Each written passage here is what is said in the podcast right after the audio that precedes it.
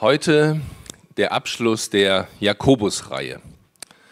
Wir haben von Jakobus gelernt, dass er jemand ist, der sehr direkt spricht, der kein Blatt vor den Mund nimmt, der einfach sagt, was Sache ist, was er von Gott verstanden hat für die Gemeinden, an die er schreibt. Und der heutige Bibeltext ist wieder so ein Text, ein Text, mit dem ich mir wirklich so richtig schwer getan habe. Nicht, weil er schwer zu verstehen ist, sondern weil er schwer zu hören ist und schwer zu sagen.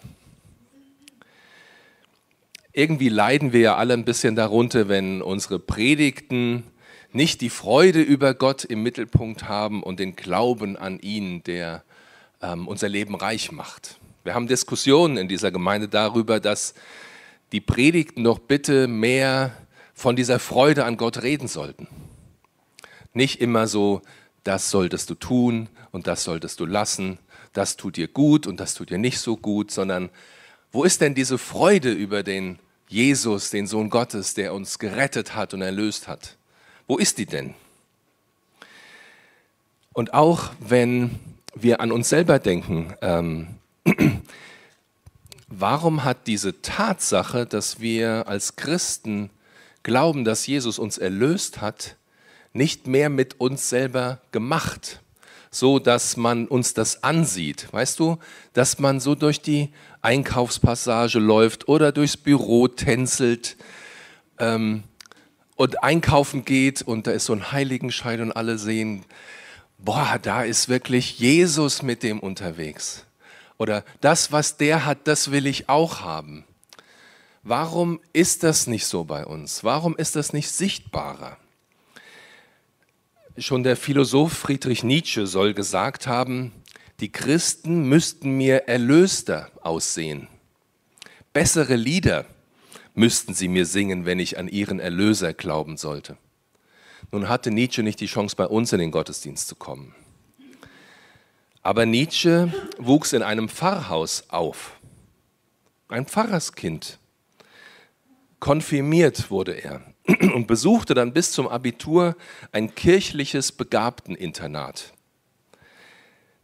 Er hat den christlichen Glauben aus nächster Nähe miterlebt, christliches Leben in seiner Jugend. Warum kommt er zu so einem Ergebnis? Die Christen müssten mir erlöster aussehen. Und dann, und dann kommt so ein Text von Jakobus wie heute der es mir dann auch noch mal schwerer macht, von diesem Erlöstsein zu sprechen. Jakobus schreibt diesen Brief an Menschen, die wie er an diesen Erlöser glauben, die überzeugt sind, Gott ist uns begegnet, Gott ist auf diese Erde gekommen in Jesus. Ähm, dieser Jesus ist für unsere Schuld gestorben und der Tod konnte ihn nicht halten, er ist wieder auferstanden. Jesus ist der Sieger. Und Jakobus schreibt diesen Brief an Menschen, die sagen, ja, wir glauben, Jesus ist der Sieger. Und dann haut der Dinge raus, der kritisiert, der spricht Dinge klar an und sagt, so geht das nicht. Ähm, warum macht er das? Er könnte doch seine Geschwister verletzen. Gefühle ähm, sind doch sensibel. Man kann doch nicht einfach sowas sagen, was Jakobus da sagt? Warum macht er das? Weiß er denn nicht, dass er Leute verletzen kann? Doch, ich glaube, der wusste das und er tut es trotzdem. Er tut es trotzdem. Die Bibel und Jakobus in diesem ganz konkreten Fall wollen Missstände in den Gemeinden nicht als Normalfall akzeptieren. Sie wollen nicht, dass wir uns daran gewöhnen, dass Dinge einfach halt so sind, wie sie sind. Und sie wollen diese Missstände, die sie aufzeigen, mit der Kraft Gottes überwinden. Ein bisschen tröstet mich, als ich darüber nachgedacht habe, dass unsere Predigtreihe überschrieben ist mit Auf dem Weg. Auf dem Weg. Wir sind noch nicht fertig. Wir sind noch nicht am Ziel. Wir sind noch unterwegs. Wir sind noch unterwegs, Jesus hinterher und Jesus mit uns. Wir sind noch auf dem Weg. Also ist das heute, was ich euch sagen möchte von Jakobus, ein Bibelwort an die Menschen auf dem Weg. An Menschen, die Jesus folgen wollen. An Menschen, die Jesus ernsthaft folgen wollen und deshalb auch bereit sind, sich korrigieren zu lassen, sich ermahnen zu lassen und neu ausrichten zu lassen. An Menschen, die wissen, dass sie von Gottes Gnade abhängig sind. Dieser Text hat eigentlich drei Abschnitte und ich möchte diese drei Abschnitte nacheinander durchgehen mit euch. Der erste Abschnitt spricht über Wurzeln für Konflikte in der Gemeinde. Ich lese euch vor, Jakobus 4, die Verse 1 bis 3. Woher kommen die Auseinandersetzungen unter euch? Woher die Streitigkeiten? Kommen sie nicht daher, dass in euch selbst ein Kampf tobt? Eure eigensüchtigen Wünsche führen einen regelrechten Krieg gegen das, was Gott von euch möchte. Ihr tut alles, um eure Gier zu stillen und steht doch mit leeren Händen da. Ihr seid bereit, über Leichen zu gehen. Ihr seid erfüllt von Neid und Eifersucht, aber nichts davon bringt euch euren Zielen näher. Ihr streitet und kämpft, und trotzdem bekommt ihr nicht, was ihr wollt, weil ihr euch mit euren Anliegen nicht an Gott wendet. Und selbst wenn ihr euch an ihn wendet, werden eure Bitten nicht erhört, weil ihr in verwerflicher Absicht bittet. Das Erbetene soll dazu beitragen, eure selbstsüchtigen Wünsche zu erfüllen. Ja. Wie geht's euch so? Wer fühlt sich angesprochen? Ah, okay, zwei, drei. Okay, ich predige einfach weiter, bis es mehr werden. Also, woher kommen die Streitigkeiten in der Gemeinde? Jakobus tritt hier auf wie so ein Psychologe oder ein Psychoanalytiker. Er analysiert die Verhaltensebene, er schaut, was passiert, was geschieht in den Gemeinden und sagt, aha, Auseinandersetzungen und Streit. Und dann fragt er sofort, wer hat recht? Auf welche Seite muss ich mich jetzt stellen? Nee, das macht er nicht. Das ist eine vollkommen belanglose Frage, wer recht hat. Das tut er nicht. Er blickt von der Verhaltensebene auf die Motivation. Er fragt, warum verhalten sich die Leute so in der Gemeinde? Was bewegt sie? Was motiviert sie? Warum ist das so? Und dann sagt er, in jedem von euch tobt ein Kampf, und zwar ein Kampf gegen das, was Gott will. Und dann nennt er konkrete Beispiele. Er sagt, ihr tut alles, um eure Gier zu stillen. Ihr könnt nicht genug haben, es muss immer mehr sein. Ihr seid bereit, über Leichen zu gehen. Luther hat noch mit, mit Mord übersetzt. Mord und Neid. Die neue Genfer Übersetzung ist da ein bisschen netter.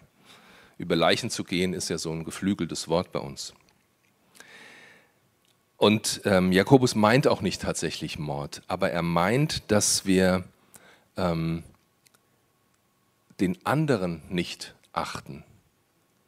Wir sind bereit, die anderen fertig zu machen, damit es uns selber besser geht. Er meint, wenn er das sagt, genau das, was Jesus gesagt hat und was auch Johannes mal formuliert hat in einem Brief.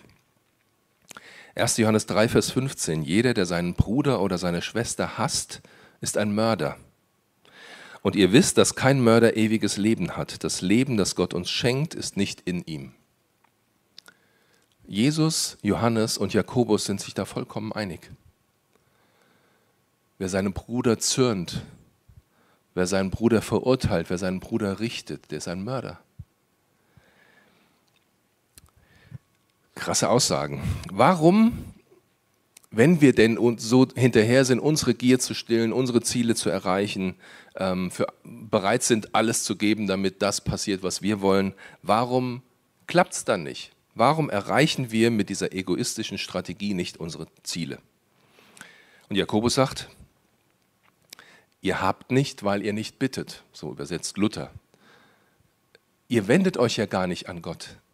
Ihr kämpft selber darum, das immer alles zu kriegen Ihr versucht, das, was ihr meint zu brauchen, selbst zu erarbeiten, alles selber zu machen, ähm, aus eurer Kraft heraus das zu schaffen, damit ihr selber auch dann darauf stolz sein könnt.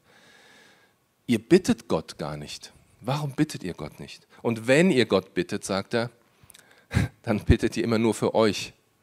Dann sagt ihr immer nur, Herr, ich habe ein Problem. Herr, bitte gib mir. Ähm, das ist nicht schmeichelhaft, was Jakobus da sagt. Er hat so ein ganz anderes Auftreten als die humanistischen Ratgeber, die man überall findet. Und ähm, das, was dir immer wieder gesagt wird, was du immer wieder hörst, geh deinen eigenen Weg. Finde deinen Weg. Hör auf dein eigenes Herz. Äh, folge deinem Herzen. Tu, was dich glücklich macht. Finde zu dir selbst. Jakobus sagt, nee, das ist doch gerade euer Problem. Das ist doch genau euer Problem. Ihr denkt immer nur an euch. Das Problem ist, dass ihr eurem Herzen folgt. Aber euer Herz, in eurem Herz sind die Dinge, die gegen das streiten, was Gott will. Hört nicht auf euer Herz. Sagt nicht immer, ähm, ich, mich, meiner, mir, Herr, segne diese vier. Es soll nicht um euch gehen, es soll um das gehen, was Gott will. Warum bittet ihr ihn nicht? Warum fragt ihr ihn nicht, was er für euch bereit hat? Eigentlich sagt er hier, ihr verzweckt Gott, ihr benutzt Gott, ihr missbraucht Gott in eurem Leben. Und wohin das führt, beschreibt er jetzt in den nächsten Versen. Er beschreibt unser Handeln, na sagen wir mal, er beschreibt das Handeln in den Gemeinden damals. Wir machen das ja ganz anders. Das Problem, ja, prüft es mal selber, ob wir so, solche Probleme überhaupt haben.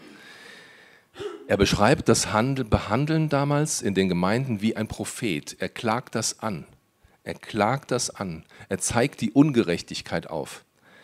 Aber auch die Propheten damals haben aufgezeigt dann, woher die Hilfe kommt. Und das tut Jakobus auch. Ich lese euch einen längeren Abschnitt vor, in dem beides wieder vorkommt. Ganz klare Anschuldigungen und Vorwürfe und Hilfe. Angebot zur Rettung. Es geht um Bundestreue und es geht um Ehebruch. Ab Vers 4. Ihr Treulosen, wie eine Ehebrecherin den Bund mit ihrem Mann bricht, so brecht ihr den Bund mit Gott.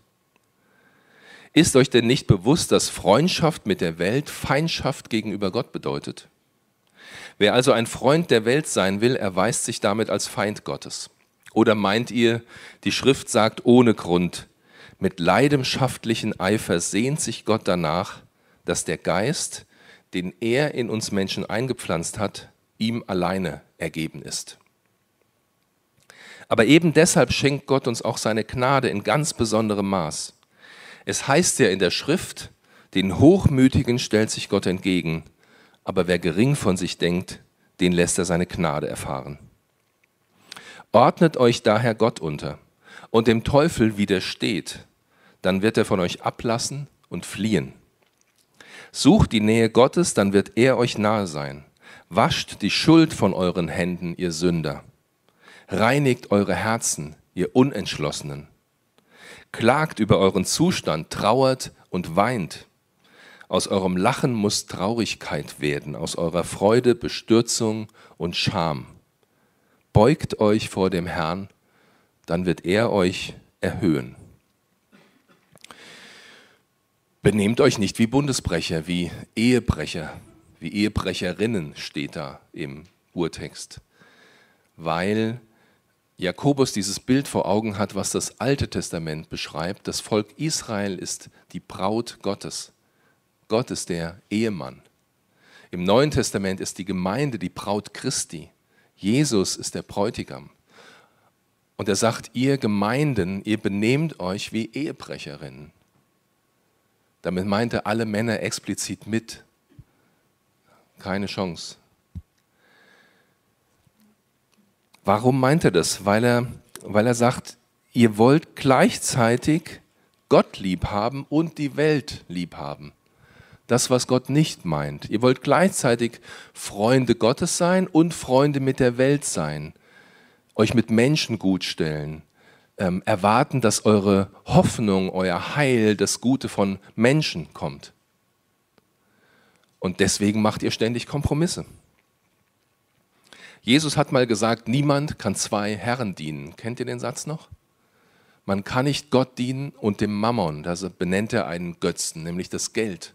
Man kann nicht gleichzeitig das Geld an Nummer eins setzen und Gott. Es funktioniert nicht. Es funktioniert nicht. Vielleicht erinnert ihr euch noch an die gute alte Zeit, als wir als Kinder und vielleicht auch noch als Teenies Bootchen gefahren sind. Könnt ihr euch, stellt euch das mal vor, so ein schöner See. Ich meine, wir hätten das als Kinder im Palmengarten gemacht. Ich weiß nicht, ob es da denn das noch gibt. So mit Tretbootchen, ja. Ähm, und dann gibt es diese Situation, das richtig cool ist ja, wenn man mit mehreren unterwegs ist. Ne? Und wenn du dann dumme Ideen hast und auf die Idee kommst, von dem einen Boot in das andere Boot rüber zu steigen. Ja, vielleicht könnt ihr euch gut vorstellen, ja? Du stehst ganz vorsichtig auf, weil das schwankt ja alles.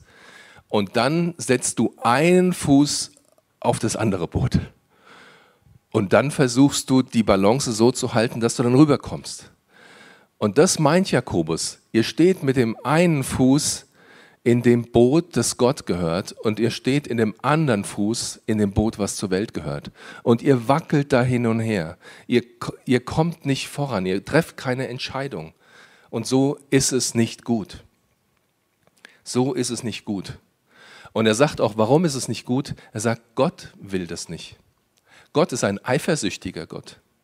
Gott will nicht, dass ihr eure Hoffnung auf Menschen setzt, auf die Welt setzt, auf Karriere, auf Schönheit, auf Reichtum. Das will Gott nicht. Gott sehnt sich danach, dass wir ganz für ihn leben. 100 Prozent, entschieden. Keine Kompromisse. Und dann zitiert er hier in Jakobus 4, Vers 5, oder meint ihr, die Schrift sagt, ohne Grund, mit leidenschaftlichen Eifer sehnt sich Gott danach, dass der Geist, den er uns Menschen eingepflanzt hat, ihm allein ergeben ist. Dieser Vers steht nicht in der Bibel.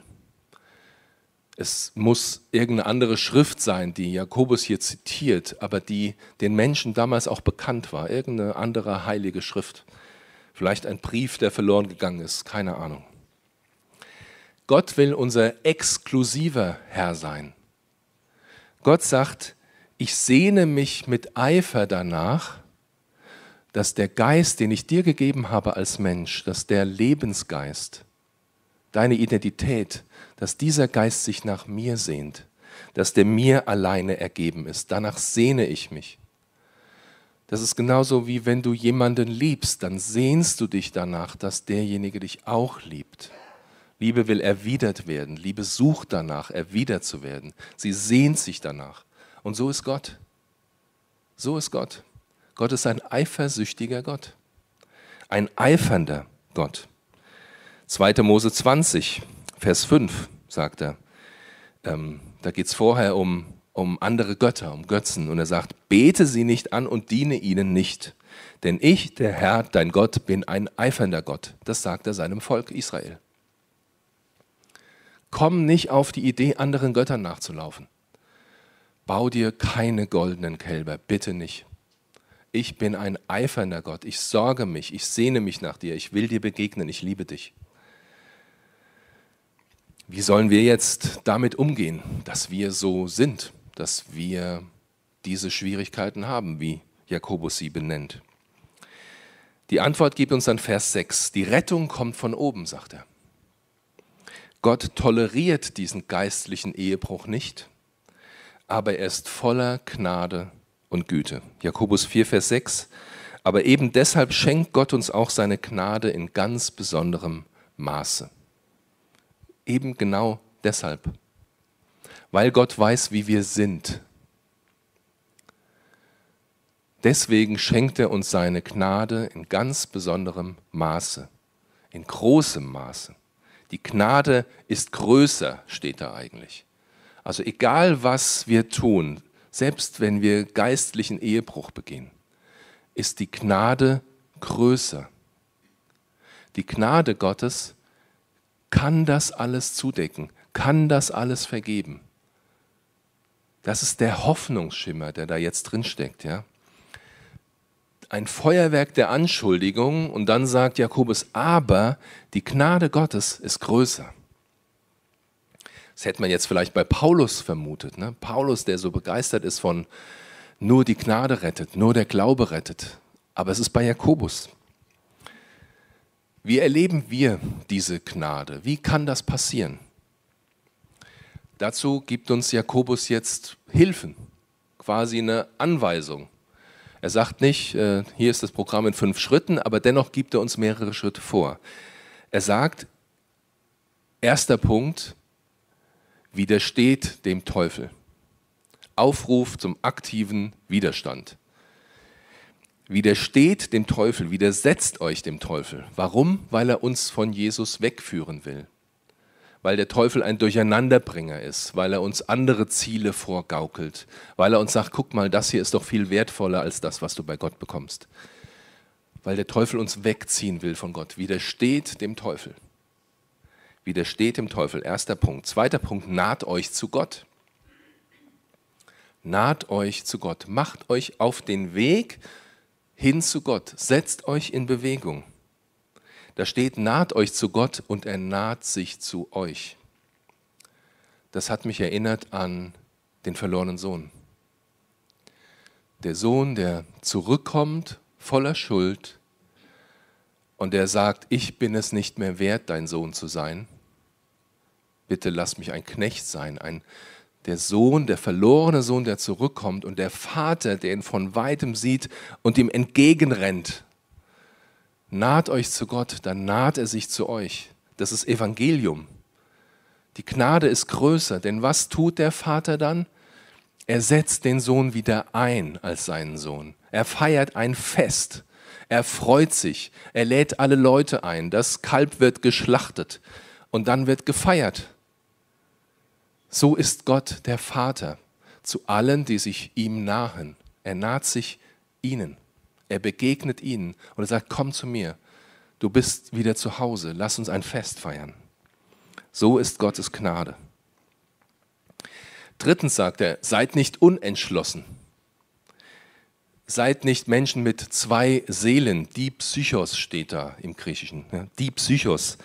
steht nicht in zwei Booten gleichzeitig entscheidet euch.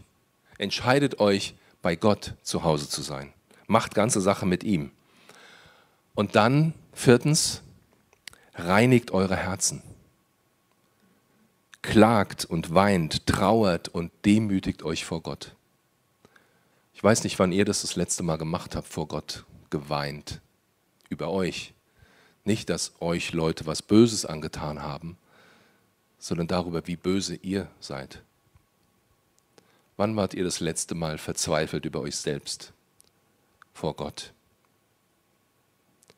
Das ist das, was Jakobus hier sagt. Trauert. Trauert über eure eigene Sünde. Und dann reinigt eure Hände, macht euch auf den Weg zu Gott. Echte Umkehr geht durch Mark und Bein. Das ist nicht angenehm. Das betrifft uns im Innersten, im Tiefsten. Und wenn wir nächste Woche auf dem Camp einen großen Taufgottesdienst feiern, dann lassen sich dort Menschen taufen, die sagen, ich weiß, dass ich ein Sünder bin, dass ich ohne Gott verloren bin. Und ich bekenne mich dazu, dass ich glaube, Jesus hat mich erlöst und befreit. Er hat meine Schuld getragen. Und das bekenne ich, das bezeuge ich durch die Taufe. Vielleicht nehmen wir das manchmal zu leicht, das mit dem sich demütigen vor Gott. Aber das steht da, demütigt euch vor Gott, dann wird er euch erhöhen. Gott ist derjenige, der uns erhöht, nicht wir sollen uns selbst erhöhen. Gott will diese Aufgabe in unserem Leben haben. Und er sagt, der Weg dazu, dass ich euch erhöhe, ist, ihr demütigt euch. Und jetzt kommt Jakobus zu seinem letzten Kritikpunkt. Der Richtgeist ab Vers 11. Redet nicht schlecht übereinander, Geschwister. Wer schlecht über seinen Bruder redet oder seinen Bruder verurteilt, der redet damit schlecht über das Gesetz und verurteilt das Gesetz, das ein solches Verhalten untersagt. Und wenn du das Gesetz verurteilst, spielst du dich als sein Richter auf, statt es zu befolgen. Dabei gibt es doch nur einen Gesetzgeber und nur einen Richter. Den, der die Macht hat zu retten und der die Macht hat, dem Verderben preiszugeben. Du aber, wer bist du, dass du über deine Mitmenschen zu Gericht sitzt? Redet nicht schlecht übereinander, Geschwister. Übersetzt die neue Genfer Übersetzung hier sehr angenehm. Wisst ihr, was Luther gesagt hat? After redet nicht. Versteht ihr das? Das After-Reden, das ist so ein Körperteil, über den spricht man nicht so häufig. Ja? Ähm, redet nicht hintenrum übereinander. Redet nicht hintenrum übereinander. Warum reden und hören auch Christen offensichtlich so gerne Schlechtes über andere? Warum tauschen wir uns gerne darüber aus, wie falsch der andere seinen Weg gerade geht? Weil man sich selber vor der schwarzen Folie dann etwas heller sehen kann. Weil wir uns ständig vergleichen wollen und besser dastehen wollen als der andere. Wer auf der Grundlage eigener Maßstäbe den Bruder oder die Schwester richtet, sagt hier Jakobus, der legt sich mit Gottes Gesetz an. Der stellt sich über das Gesetz. Der legt sich mit Gott selber an, mit dem, der der Richter ist. Wir sollen das nicht tun. Jakobus warnt uns massiv davor, andere zu beurteilen, zu verurteilen, zu richten. In dem Maße oder in dem Sinne, dass wir uns über den anderen stellen. Er sagt, wer seid ihr? Es gibt einen, der richten darf, einen, der es entscheidet. Er sagt nicht, hört auf, Dinge zu beurteilen. Also Paulus hat gesagt, prüft alles und das Gute behaltet.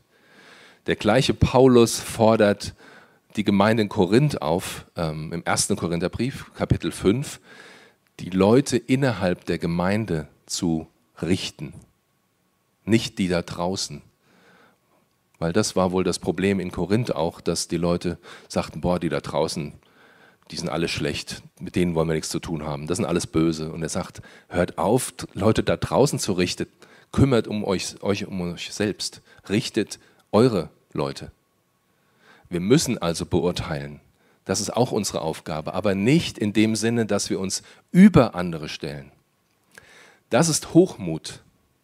Ich bin hochmütig, stelle mich über andere und meine zu wissen, was der andere zu tun und zu lassen hat.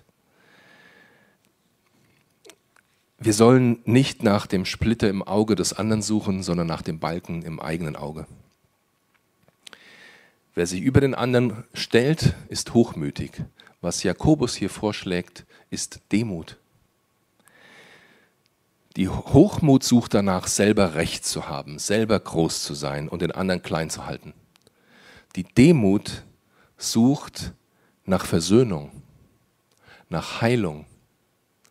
Die Demut nimmt sich selber zurück um der Beziehung willen und will retten und will helfen, sucht nach Lösungen. Dietrich Bonhoeffer hat einmal gesagt, dass der Richtgeist dort einzieht, wo wir den Vergleich mit anderen suchen, wo wir größer sein wollen als der andere. Ich zitiere mal kurz. Schwieriger Satz, aber trotzdem. Es ist der Kampf des natürlichen Menschen um Selbstrechtfertigung. Er findet sie nur am Vergleich mit dem anderen, am Urteil, am Gericht über den anderen. Selbstrechtfertigung und Richten gehören zusammen wie Rechtfertigung aus Gnaden und Demut zusammengehören. Zwei Wortpaare, die zusammengehören. Er sagt, der, der sich selber rechtfertigen will, der richtet. Der denkt auch, er kriegt selber hin, mit seinen Taten, mit seinem Können, mit seiner Perfektion vor Gott gerecht zu sein. Selbstrechtfertigung, viel von sich selber halten und richten gehört zusammen. Und dann sagt er, aber das, was Gott will, das, was Gott vorschwebt, ist die Rechtfertigung aus Glauben, aus Gnade und Demut. Das ist das Paar, was uns begleiten soll als Christen. Wir sind gerechtfertigt durch den, der da am Kreuz hing. Durch seine Gnade sind wir gerettet und deswegen ist die Rechtfertigung aus, aus Gnade und die Demut, aus der wir herausleben, das Wortpaar, das uns bestimmen soll. Da, wo Christen zusammenleben, gibt es Konflikte. Wir lösen sie aber nicht durch unseren Hochmut, sondern durch unsere Demut. Und wir müssen auch nicht unser vermeintliches Recht durchsetzen. Das ist Gottes Sache. Römer 12, Vers 19. Recht euch nicht selbst, liebe Freunde, sondern überlasst die Rache dem Zorn Gottes. Denn es heißt in der Schrift, das Unrecht zu rächen ist meine Sache, sagt der Herr ich werde Vergeltung üben. Wir sind nicht über dem Gesetz. Wir sind nicht Richter. Einer ist Richter und vor dem werden wir einmal alle stehen. Vor diesem Richter werden wir einmal alle stehen. Das ist die Wahrheit. Aber das ist auch die Wahrheit, die rettet. Wenn Jakobus hier nicht deutlich ansprechen würde, was das Problem der Gemeinden damals war und was vielleicht auch unser Problem heute ist, dann würde er nicht die Wahrheit sagen. Er will aber die Wahrheit sagen. Und die Wahrheit rettet. Mich tröstet es sehr, auf dem Weg zu sein. Und mich tröstet es noch mehr, dass Jesus mit mir und mit uns auf dem Weg ist. Und am Ende ist die Gnade Gottes das Größte, größer als meine Sünde, meine Fehler, mein Versagen und sie reicht auch noch für euer Versagen, für eure Sünde. Den Demütigen schenkt Gott Gnade. Die Botschaft von Jakobus ist eine schonungslos ehrliche Bestandsaufnahme und Warnung an die christliche Gemeinde. Aber sie ist auch eine ungemein hoffnungsvolle, gnadenreiche und positiv herausfordernde Botschaft, weil sie den Ausweg zeigt aus unserer falschen Haltung. Buße, Reinigung und Demut. Luther hat mal gesagt, Buße ist ein fröhliches Geschäft. Buße ist ein fröhliches Geschäft. Warum? Weil am Ende Freude steht. Wenn du vom falschen Weg umkehrst, dann wieder den richtigen Weg gehst, dann ist da Freude. Wenn du von irgendwas umkehren musst in deinem Leben, wo du weißt, das ist Sünde, das gefällt Gott nicht, such dir jemanden, bekenne das, beichte. Geht zusammen vor Gott, sprecht das aus. Und der andere wird dir zusagen können, dass deine Schuld vergeben ist. Das ist Grund zur Freude. Beichte, Buße ist ein fröhliches Geschäft. Wir machen das viel zu selten. Wir nutzen das viel zu selten, dass wir zusammen unterwegs sind als Menschen, die sündigen, aber die wissen, wo die Rettung ist. Als Menschen, die Fehler machen, aber die wissen, wo die Gnade viel größer ist. Lasst uns das gemeinsam erleben dass wir zu diesem Gott gehen, der voller Gnade ist. Dieser Text macht es mir schwer, darüber zu sprechen, erlöst zu sein, aber es macht es mir leichter, von dem Erlöser zu sprechen, von dem, auf den ich meine Hoffnung gesetzt habe. Dieser Text soll es uns leicht machen, als Gemeinde von dem Erlöser zu sprechen, der uns erlöst hat und befreit hat. Bitte helft mir dabei, dass ich im Boot bei Gott bleibe und nicht versuche, in zwei Booten gleichzeitig zu stehen. Und ich möchte euch helfen, bei Gott zu bleiben und all das ernst zu nehmen, was Jakobus sagt, aber zu bekennen, die Gnade ist größer. Alle Ehre sei unserem gnädigen Gott. Amen.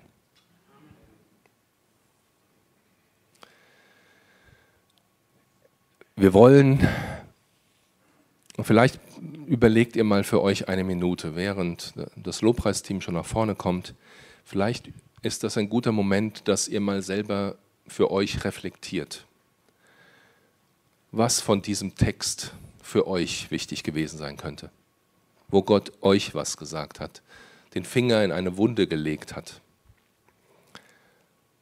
und wo ihr eine Entscheidung treffen müsst, wie ihr damit umgeht. Ob ihr weiter mit beiden Beinen, mit euren Beinen in zwei Booten stehen wollt, ob ihr weiter richten wollt, ob ihr vielleicht Hochmut gegen Demut austauschen wollt. Lasst uns doch mal eine Minute einfach ruhig sein und jeder redet mit seinem Gott. Gott antwortet. Und dann lasst uns ihn preisen, weil sein Erbarmen wirklich groß ist und seine Gnade immer größer.